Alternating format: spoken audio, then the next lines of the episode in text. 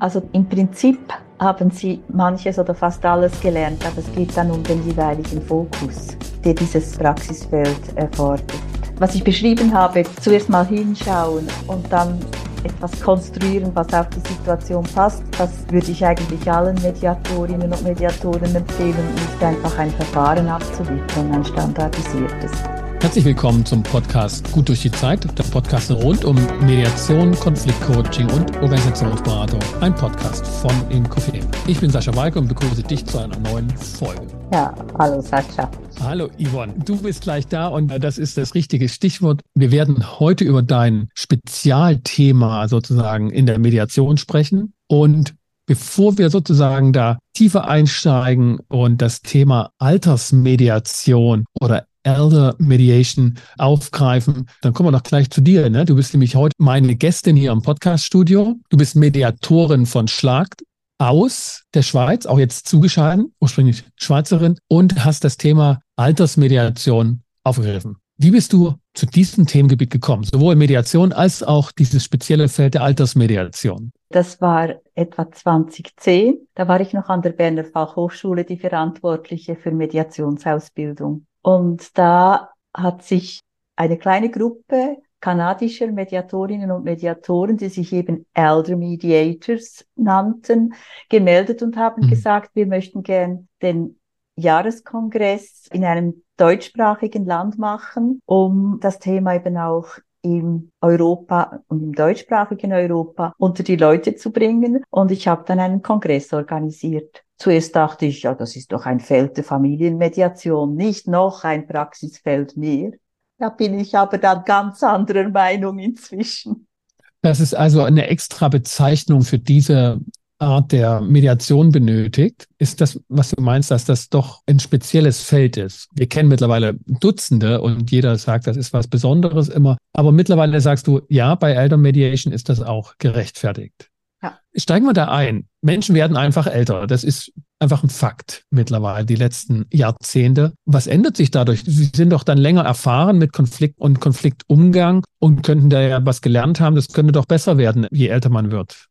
Ja, da stimme ich dir sofort zu. Zwar ist das erste Stigma doch häufig, dass man sagt, die alten Menschen werden stur. Ich würde dem aber gegenüberstellen, dass ältere Menschen so viel Konflikterfahrung haben, auch sehr viel Resilienz mit sich bringen mhm. und durchaus ganz viel Selbsthilfe in Konflikten zustande bringen. Und gleichwohl gibt es halt solche Konstellationen, solche Umbrüche im Leben, die dermaßen herausfordernd sind, manchmal auch wegen alter Konflikte nicht konstruktiv angegangen werden können, dass eben da Mediation durchaus Sinn macht und hilfreich sein kann.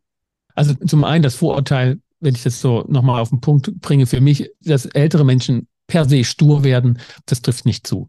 Sondern wir haben es schon mit konflikterfahrenen und auch konfliktkompetenten Personen zu tun, wenn wir uns in diesem Bereich der Altersmediation bewegen. Und es entstehen neue Konfliktfelder oder Konfliktherausforderungen, wenn Menschen älter werden. Und was sind das für Konflikte, die im Alter auftreten? Dass wir da nochmal einen Blick bekommen, weil das, glaube ich, ist nicht sofort klar, wenn man nicht in diesem Bereich, ich sag mal, lebt oder arbeitet? Also bei Jugendlichen ist allen klar, dass da große Umbrüche stattfinden. Doch genauso, vielleicht sogar noch stärker, sind die Umbrüche beim Altern. Es gibt dann verschiedene Umbruchsphasen und jedes Mal wird eigentlich eine persönliche Entwicklung gefordert und auch eine Neuregelung der Beziehungen. Oft sind Sachthemen zu klären, aber gerade die Beziehungsregelung, die ist das anforderungsreichste. Diese Umbrüche stellen durchaus auch sehr emotionale Anforderungen. Es ist also eine Gemengenlage, zu der die Arbeitsweise von Mediation sehr gut passt. Soll ich dir einige solche Umbrüche nennen? Ja, weil ich habe jetzt ja. gerade überlegt, gibt es sozusagen ein Pendant zu dem, was man vielleicht, wie heißt das nochmal, wenn man als Jugendlicher erwachsen wird, in die Pubertät kommt? Pubertät, Adoleszenz, ja. Ja, gibt es dann was ähnliches, wenn man sozusagen aus dem Berufsleben ausscheidet und dann so langsam älter wird? Ja, es gibt eben mehrere solche Phasen verbunden mit unterschiedlichen Herausforderungen. Die Pensionierung ist nicht die erste, sondern auch älter werden im Beruf kann durchaus dazu führen, dass manches auch angepasst werden muss, sowohl in der Aufteilung Beruf und Privatleben oder auch wie am Arbeitsplatz die Aufgaben aussehen mhm. können. Und dann die Pensionierung. Also altersgerechte Arbeiten, die Probleme, die man aus Unternehmen kennt, gehören mit zu eurem, sage ich mal, Selbstverständnis als Altersmediation, dass Älterwerden Konflikte auch schon im Berufsleben mit sich bringt. Ja, ich finde das wichtig. Das sollten allerdings hm. diejenigen Mediatorinnen und Mediatoren angehen, die auch eine Kenntnis haben, was Konflikte im Kontext der Arbeitswelt so an Herausforderungen in der Mediation bringen. Aber hier haben wir wirklich ein Berührungs- und Schnittfeld, das ich auch als wichtig betrachte. Das haben damals unsere kanadischen Kolleginnen und Kollegen überhaupt noch nicht ins Auge gefasst. Die haben praktisch nur von der häuslichen Pflege gesprochen, ja. wenn Sie von Elder Mediation sprachen. Ich finde es einen interessanten Gedanken, dass wir sozusagen bei Konflikten in Organisationen nicht nur sag ich mal, die Mediatoren im Selbstverständnis dazugehören, die da doch sehr organisational draufschauen und damit auch sehr stark von der Perspektive Arbeit, sondern eben auch Mediatoren, die das Älterwerden sozusagen im Fokus haben und altersgerechte Arbeiten Konflikte mit sich bringen. Ich glaube, es ist auch ein wichtiger Aspekt, den momentan auch Gewerkschaften und Betriebsräte bespielen, altersgerecht zu arbeiten, weil halt vieles da nicht mehr so geht. Ja, ich denke überhaupt, das ganze Feld ist so breit, dass man durchaus überall die Berührungspunkte sehen soll und dann auch überlegen, in welche Richtung bewege ich mich als Mediatorin mehr oder mhm. weniger. Also wo kann ich wirklich hilfreich sein und wo trete ich da in ganz neue Gefilde, für die ich vielleicht nicht vorbereitet bin. Wenn ich mir die Zeit anschaue, die Menschen nach der Arbeit, also nach der Pensionierung verleben heutzutage, dann ist das ja nicht mehr nur ein paar Jährchen, wo man halt in Urlaub fährt und die Welt bereist, sondern es ist ja nochmal ein ganzes Drittel fast schon, was man sagen kann, dass dort auf einen zukommt. Was sind dort für Konflikte? Welche kommen da auf? Also gerade weil es ein großer Teil des Lebens ausmacht, ist das Thema Lebensgestaltung im Alter und da zwar aktive Lebensgestaltung im Alter plötzlich oder mehr und mehr vielleicht gar nicht so plötzlich bedeutsam geworden. Und wenn vor Jahrzehnten oder vorangehende Generationen sich dazu wenig Gedanken gemacht haben, weil so die Spuren vorgelegt waren, wie man alt wird, das ist jetzt wirklich anders. Wir kommen auch so die 68er Generation ins Alter und legen auch Wert auf Autonomie und aktive Gestaltung. Und das bedeutet dann auch, dass das Altwerden als Paar beispielsweise zu einem mhm. Thema wird. Immer mehr dann auch, je älter man wird, die Auseinandersetzung mit der Begrenztheit des Lebens, die Zuwendung zu Fragen von Vorsorge, Regelung von Erbschaft und vieles mehr in einer Zeit, wo man auch noch wirklich alles selber in die Hand nehmen kann. Mhm. Äh, das ist das, was ich gerne empfehlen würde. Allerdings gibt es da häufig ein großes Hindernis bei den alten Menschen, rechtzeitig die Themen auch aufzugreifen. Ich sage dann gerne, es ist immer zu früh, bis es zu spät ist. Wenn ich das höre, habe ich so den Eindruck, da geht es viel um Aufklärungsarbeit und sich die Dinge anschauen. Ja. Ist es das, was ihr als Mediatoren in diesem Arbeitsfeld euch sozusagen wirklich als Aufgabe angetragen wird?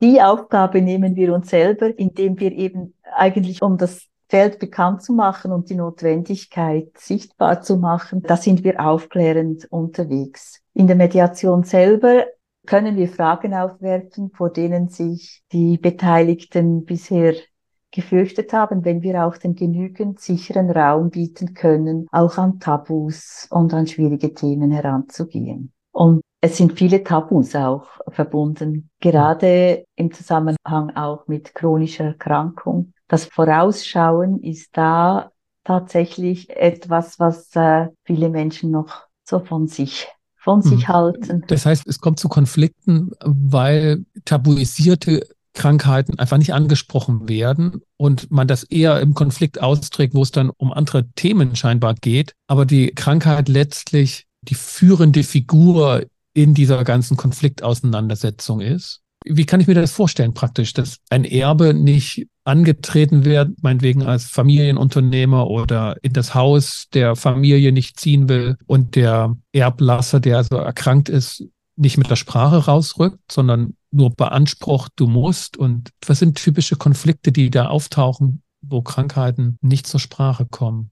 Ich denke gerade bei Beginnen der Demenz und bei der Fürsorge und Pflege, die der Ehepartner, die Ehepartnerin dann übernimmt, bis die betroffene Person dann wirklich eine Demenzdiagnose kriegt, geht es ja sehr lang und da gehen mhm. Prozesse los, Verlusterfahrungen, Befürchtungen, die die Beteiligten, nahen Beteiligten und Betroffenen häufig für sich behalten. Also mhm. bis hin, dass eine Mutter den erwachsenen Kindern nicht wagt zu sagen, wie sich der sich verändernde Vater verhält. Mhm. Auch, dass sie unbedingt Unterstützung brauchen würden, um das mittragen zu können. Und dann gibt's halt auch Verhaltensweisen von erkrankten Personen, die wirklich auch Scham auslösen oder rund um die Pflege kommen Schamgefühle auf. Das dann einfach zur Sprache zu bringen, da braucht's den Raum, da braucht's die Ruhe, die Unvoreingenommenheit, die Mediation bieten kann. Wenn ich mir da sowohl Erfahrungen als aber auch so die Situation vor Augen rufe, die du schilderst, dann sehe ich nicht nur Familienmitglieder, die da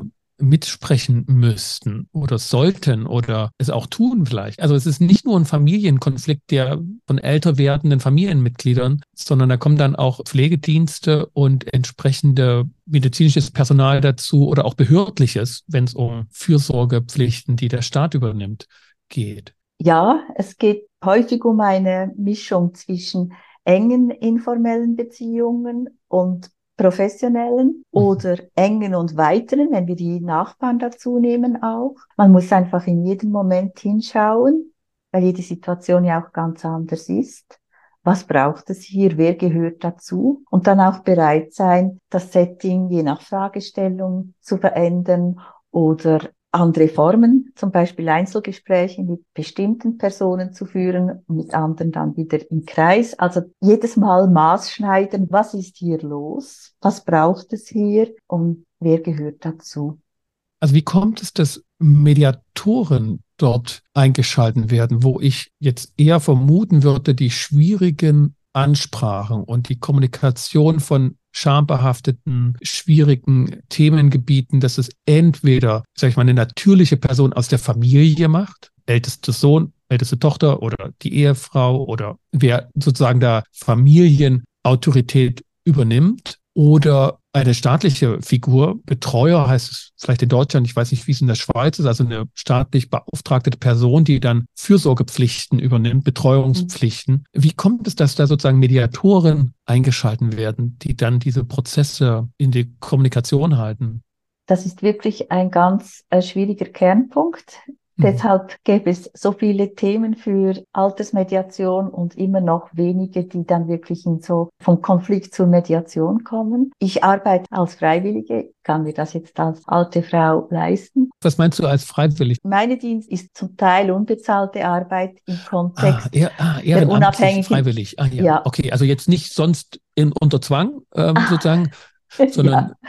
Nein, Freiwilligenarbeit nee, im weiteren Sinne nicht so, wie es in der Mediation im engeren ja. Sinne verstanden wird. Und zwar gibt es in der Schweiz die unabhängige Beschwerdestelle für das Alter. Und die ist hier insbesondere auch, um in Konflikten vermittelnd mhm. zu wirken. Und die meisten Aufgaben gehen eigentlich über diese Stelle, bei der sich dann eben die Menschen erkundigen, die selbst versucht haben, einen Konflikt gut zu mhm. regeln und dabei nicht zum Ziel gekommen sind. Und dann kann ich nicht Mediationsverfahren nach allen Regeln der Kunst genau so machen, wie ich es im privaten Auftrag, den ich auch mhm. als Mediatorin übernehme, in der Regel tun kann, sondern es geht häufig eher in kürzeren Sequenzen und häufig übrigens in aufsuchender Hilfe. Also ich gehe zu den Familien nach Hause, was auch etwas ungewöhnlich ist für viele Mediatorinnen und Mediatoren. Aber das ist dann einfach auch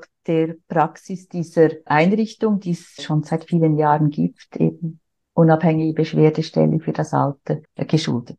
Dann darf dich eine einzelne Person anfragen und beauftragen und dann sprichst du halt mit den entsprechenden Leuten, die dann in Frage kommen, ob nun von der Familie oder von Behörden und anderen Stellen. Für die bist du dann einfach da. Ja. Das heißt, da geht es dann nicht nochmal groß darum, dich auszuwählen und ob du da als allparteiliche Mediatorin in Frage kommst, ja. sondern, ah ja, okay, Person X hat die Yvonne mit im Aufgebot und die Kommunikation läuft auch mit ihr und über sie.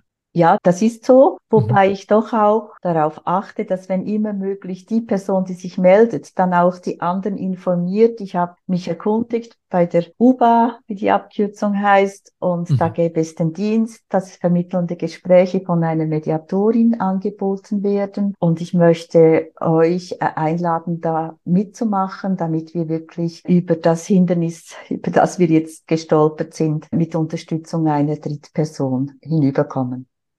Aber es ist auch schon vorgekommen, dass ich mich dann mit äh, einer Schwester, die ganz andere Vorstellungen hatte, wie sie ihre Mutter pflegen soll, dass ich mit ihr Kontakt aufgenommen habe und da musste ich dann wirklich zuerst Vorurteile und Widerstände überwinden, bis mhm. sie gemerkt hat, dass zwar ihre Schwester nach Hilfe gesucht hat, aber dass wenn ich jetzt da in Gang komme, eben mit mehr gerichteter Parteilichkeit offen an Anliegen herangehe, und die alte Person und ihr Umfeld mir eben alle gleichermaßen wichtig sind.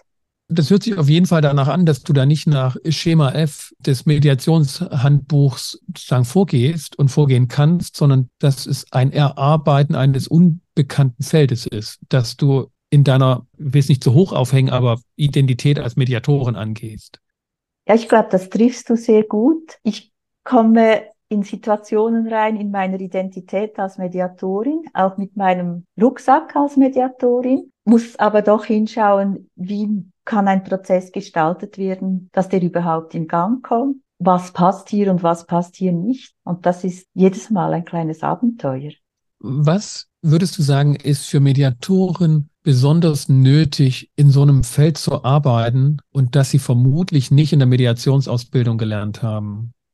Also im Prinzip haben sie manches oder fast alles gelernt, aber es geht dann um den jeweiligen Fokus, der dieses Praxisfeld erfordert.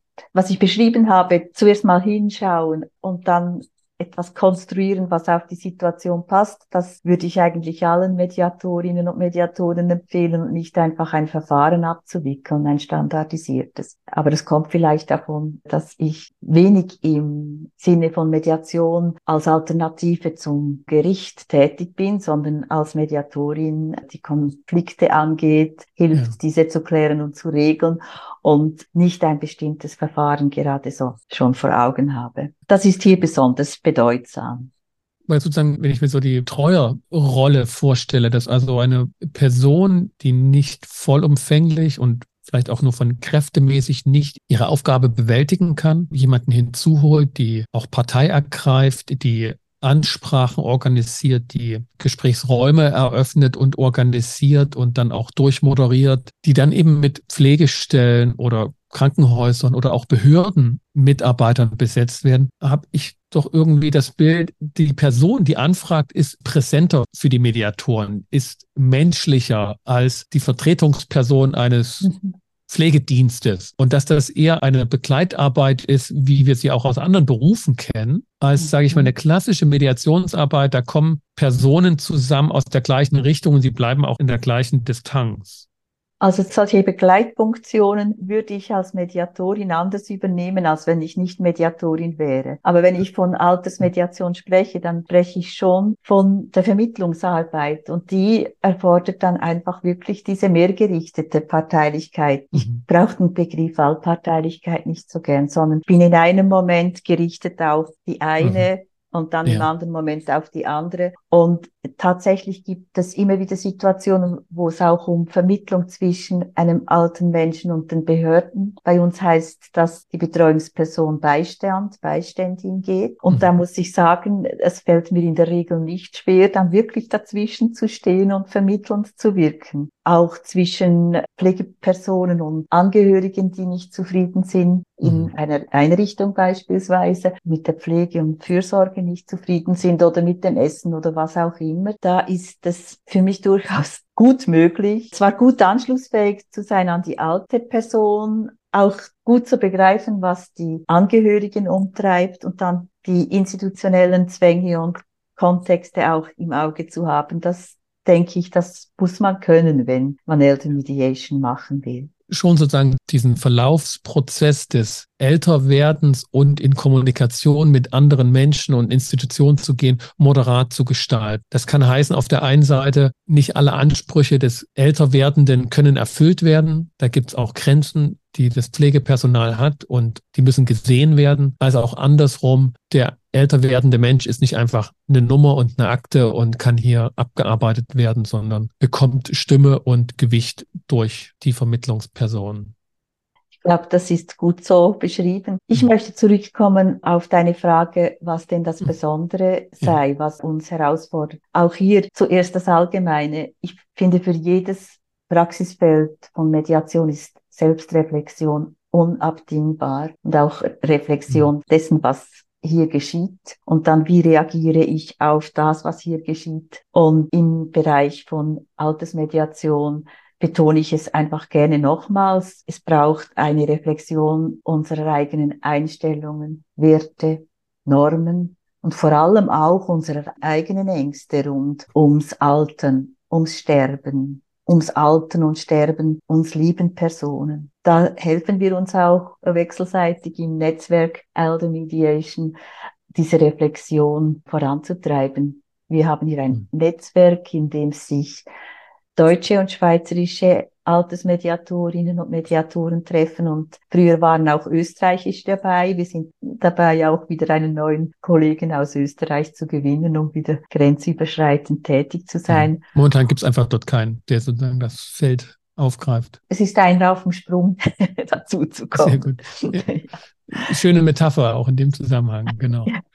Dieses Erschaffen, was ist überhaupt das Praxisfeld? Was braucht es hier an besonderem Wissen, aber vor allem an Kontextvertrautheit und eben mhm. auch an sich selber in diesem Kontext arbeiten sehen. Da gibt's nicht viel Literatur dazu. Da finde ich es jetzt eben sehr wichtig, dass wir Fachleute uns wechselseitig unterstützen. Was ist denn in dem Zusammenhang eine erfolgreiche Altersmediation. Der Prozess des Älterwerdens, haben wir ja schon gesagt, kann länger dauern. Die Mediation als ein entscheidungsorientiertes Verfahren hat ja im Ausgangspunkt eher eine sehr kurzfristige Zeitdauer. Ist es so auf Entscheidung angelegt und dann ist genug? Oder begleitest du den Prozess schon einfach auch länger, weil das Älterwerden eben auch länger dauert? Lieber dann, wenn es sich so zeigt in einzelnen Phasen. Ein Beispiel von meiner Kollegin, nicht von mir selber. Da ist ein älteres Paar nach der Pensionierung zu ihr als Mediatorin gekommen, weil die wirklich Schwierigkeiten hatten nach der Pensionierung, das, was sie als gemeinsames Leben betrachten auch gemeinsam zu gestalten und dann jeden Raum für die einzelne Person, also für den Mann und die Frau, getrennt mhm. auch autonom gestalten zu können. Und das ist dann auch nach vielleicht vier Gesprächen gut auf die Reihe gekommen. Und dann ein Jahr später steht das gleiche Paar wieder vor der Tür, jetzt mit einer Krebsdiagnose. Und da haben die beiden aufgrund der Erfahrung, die sie einmal gemacht haben, gemerkt, aha, da sind wir jetzt herausgefordert, da verändern sich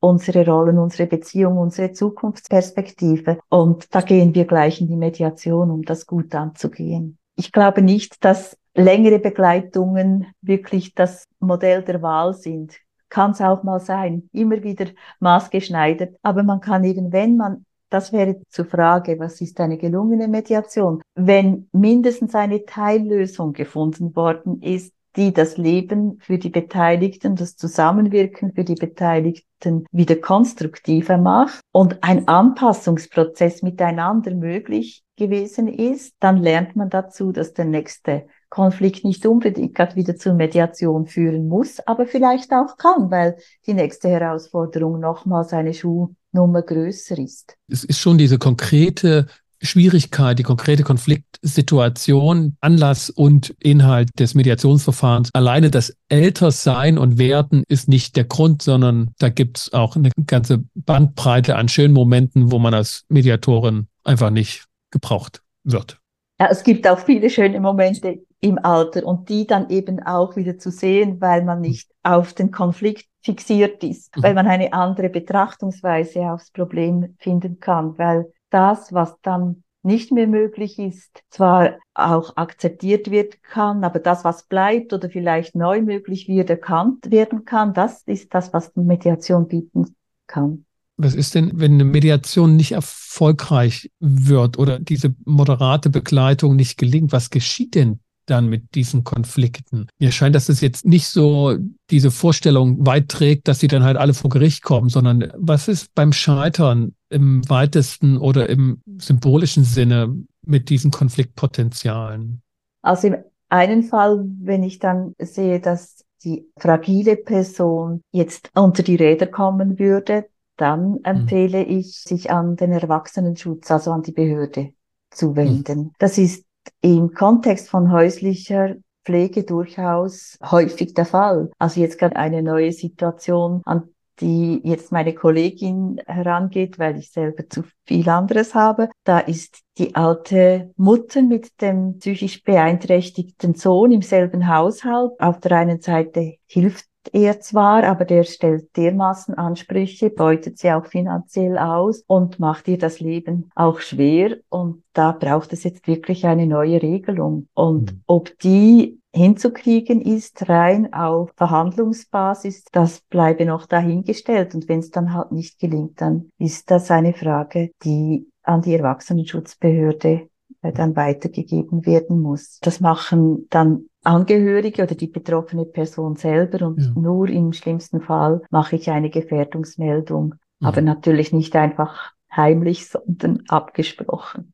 Da gibt es sozusagen behördliche Anlaufstellen und zuständige ja. Stellen, die dann das übernehmen. Und dann gibt es tatsächlich, wenn wir jetzt an die Konflikte zwischen Paaren, alternden Paaren sehen, auch eine zunehmende Zahl an Trennungen und Scheidungen im Alter. Also es kann auch eine Beziehung so verändert werden, dass eben getrennte Wege dann gehen oder wir haben auch schon Situationen gehabt unter Geschwistern, die sich nicht einigen konnten, wie für Mutter oder Vater gut zu sorgen ist. Halt bis hin, dass nur ein Teil der Kinder sich dann geteilt miteinander engagiert haben und halt nicht alle mit am gleichen Strick gezogen haben. Also einfach halt Teillösungen mit Einbußen. Hm. Das wissen wir ja. Wenn man die hm. Ideallösung des Konflikts anstrebt, ist man eigentlich schon Wenn du falschen Weg. Arbeitsfeld anschaust, so der Altersmediatoren, die ihr gerade so im Netzwerk auch habt, was ist so für euch in diesem professionellen Arbeitsfeld momentan das größte Problem, wo ihr sagt, wenn sich das klärt, dann hätten wir als Altersmediatoren ja leichteres Arbeit. Da geht eure Aufmerksamkeit gerade hin. Was treibt euch da um?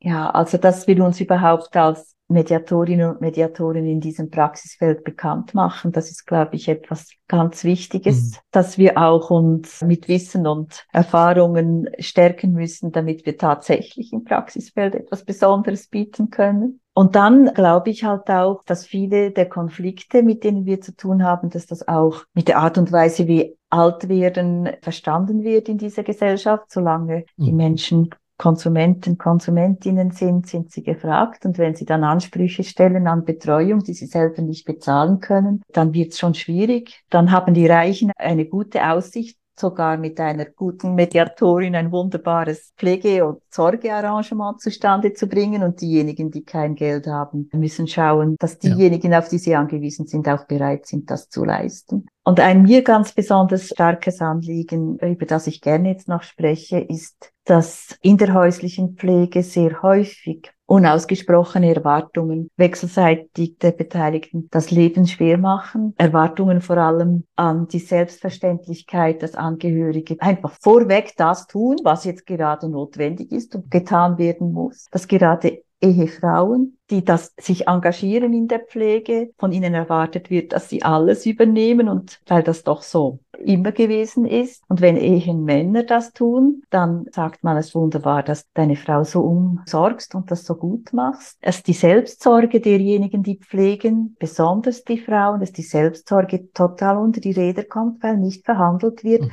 was kann meine Aufgabe sein und wo muss die Unterstützung aus anderer Quelle kommen? Wo sind meine Freiräume? Das sind Themen, die ganz wichtig sind und noch wichtiger werden. Das heißt, die strukturellen Gegebenheiten aus den Jahrzehnten davor, aus dem Arbeits- und Berufsleben, schlagen auch in der Art und Weise, wie die Gesellschaft das erwartet oder erhofft oder für normal empfindet, auch im Altersleben, im Renten- und Pensionsleben vor, dass da also unterschiedliche Erwartungen projiziert werden auch. Ja, und dann muss man beispielsweise als noch nicht pensionierte pflegende Tochter dafür kämpfen, dass man auch entsprechend vom Arbeitsumfeld her das überhaupt realisierbar gemacht werden kann, dass die mhm. Arbeitgeber das verstehen. Das sind wirklich auch strukturelle Themen, auf die viel Aufmerksamkeit jetzt gerichtet werden muss, weil wenn wir jetzt nur noch ein paar Jahre vielleicht 10 Jahre, 15 Jahre in die Zukunft schauen, wir werden viel zu wenig Einrichtungen für alte Menschen haben. Also für mich selber beispielsweise, wenn ich mir vorstelle, in 10, 15 Jahren auf professionelle Hilfe angewiesen zu sein. Die ambulante Fürsorge mhm. und Pflege, viel zu wenig Fachkräfte werden zur Verfügung stehen. Auch die stationären Einrichtungen, da müsste so viel gebaut werden, damit mhm. alles abgedeckt werden kann, in dem Sinne, wie es bisher abgedeckt worden ist. Da schaut fast niemand hin und da wird so viel informelle Unterstützung und Pflege notwendig sein und da braucht es aber auch Strukturen, dass das möglich ist. Und es braucht ein neues Selbstverständnis. Dazu gehört nicht einfach Übernehmen von Pflichten, sondern Aushandeln und Verteilen und Selbstsorge. Yvonne, Vielen Dank. Also ich kann das gerade auch von dir jetzt am Ende nochmal angesprochen, einfach auch erstmal nur so hören und nicken, aber das ist einfach so. Wir werden eine immer ältere Gesellschaft werden die Vermutung ist ja schon, wenn dann auch viele Ältere da sind, dass auch die Aufmerksamkeit dahin geht. Aber dass die Zeit davonläuft, ist auch absehbar, weil die Strukturen doch ihre Zeit benötigen, dann auch zu greifen und auch, dass man sich als Gesellschaft im Selbstverständnis als eine alte Gesellschaft sieht. Die Langlebigkeitsgesellschaft ist der Begriff, das mir, der mir besser gefällt. Die Langlebigkeit. Ah, ja. Okay. Und eine Überzeugung habe ich, dass wenn wir eben unsere Stimme wirklich deutlich machen können, auch dadurch, dass wir viel mehr Menschen sind im Alter. Wenn wir uns emanzipieren, ähnlich wie die Frauen sich emanzipiert haben, dass das auf die Gesellschaft einen ebenso positiven Einfluss haben kann wie die Emanzipation der Frauen, die Gesellschaft positiv verändert hat, weil so viele Menschen fallen heute aus den Arbeitsprozessen raus, weil das Tempo und die Art und Weise, wie die ihr Leben gestalten sollten, jenseits von dem ist, was menschlich zu verkraften ist. Und eben das, was das Leben für uns alte Menschen möglich und gut macht, ist auch ganz in mancher Hinsicht für junge Menschen auch ein, ein Gewinn. Und das ist auch mein ressourcenorientierter und freudiger Blick aufs Alter. Ja, ja, ohne Zweifel, weil die auch alt werden. Also davon kann man ausgehen, die Jungen werden auch alt. Mhm. Ich erinnere mich halt gerade, und das ist, finde ich, einen interessanten Punkt, weil es sozusagen die Komplexität verdeutlicht aus dem, sage ich mal, wahlpolitischen Aspekten und sozusagen die Bürger der Gesellschaft und als Wählerschaft betrachtet, da ist das ja schon längst angekommen, dass der Wähler eher eine rentenorientierte Person ist, denn eine jugendliche, spritzige Person und dass die Jugend dafür kämpft, dass die Politik sie stärker in den Blick nimmt und eher zukunftsorientiert agiert und dass der Begriff von Zukunftsorientierung so völlig unterschiedlich unterfüttert sein kann. Während einige denken, ja, zukunftsorientiert wäre irgendwie schnelles Internet und bessere Digitalisierung. Ich weiß nicht, wie es in der Schweiz ist, aber Deutschland ist auf jeden Fall ein Thema. Während Zukunftsorientierung ich bei dir eher sehe, wir müssten mehr Altenheime bauen und mehr für die Pflege tun, weil wir alle älter werden und in diesen Pflegebedarf hineingehen. Und hinschauen, was sind denn zukünftig richtige Einrichtungen? Sind das ja. wirklich Altersheime oder was dann? Eine Offenheit der Zukunft des Alterns ja. gegenüber und ein offener Blick auf wie vielgestaltig Alter sein mhm. kann. Der ist ein Punkt, glaube ich, wo man den Diskurs gut aufsetzen kann. Also mit dem unverbrauchten Blick zu gucken, was braucht es da in Zukunft. Genau. Der Begriff Altersheim ja, hat was von so Abschiebeobjekt. Muss auch nicht sein. Genau. Und ist wahrscheinlich nicht das, worum es geht, was es in Zukunft da benötigt. Aber vielleicht doch noch dort anzuknüpfen, mhm. weil es gerade aktuell ist, die Fédération Suisse Mediation, der Dachverband der Mediatorenvereine in der Schweiz, hat den Mediationspreis für Institutionen, Unternehmen dieses Jahr an ein Alterszentrum erteilt, das sich seit Jahren dafür einsetzt, dass mediatives Denken und Handeln sich im Altersheim in jeder Abteilung, nicht nur in der Pflege, mhm. sondern bis hin Überall. zur Küche ja. und Service und alles, dass diese Kultur gestärkt wird, dass alle Mitarbeitenden sich da in der Weiterbildung auf das notwendige Denken und die Möglichkeit zu handeln erschließen, um mediatives Umgehen mit Konflikten in der Alterseinrichtung zu fördern und hochzuhalten. Das scheint mir eine kluge Entscheidung zu sein, dort den Preis zu vielleicht. Und es wird wahrscheinlich im Internet auch auffindbar sein, da werde ich den Link mit in die Shownotes stellen, um das nochmal vertiefen, wofür da geworben wurde in dem Projekt. Ja, das ist gut. Yvonne, vielen Dank für das informative Gespräch zu diesem Arbeitsfeld von Mediatoren, Altersmediation. Mir ist also deutlich geworden, das ist berechtigterweise ein eigenes Arbeitsfeld, das auch doch einige Besonderheiten für Mediatoren parat hält und man da tatsächlich Pionierarbeit leisten kann. Vielen Dank. Yvonne, Danke dir du auch. uns den Einblick gegeben hast. Danke, dass ihr euch interessiert fürs Thema, weil das ist wirklich erst ein Anfang von ein paar Jahren. Gute Zeit und bis bald. Bis bald. Tschüss, Sascha.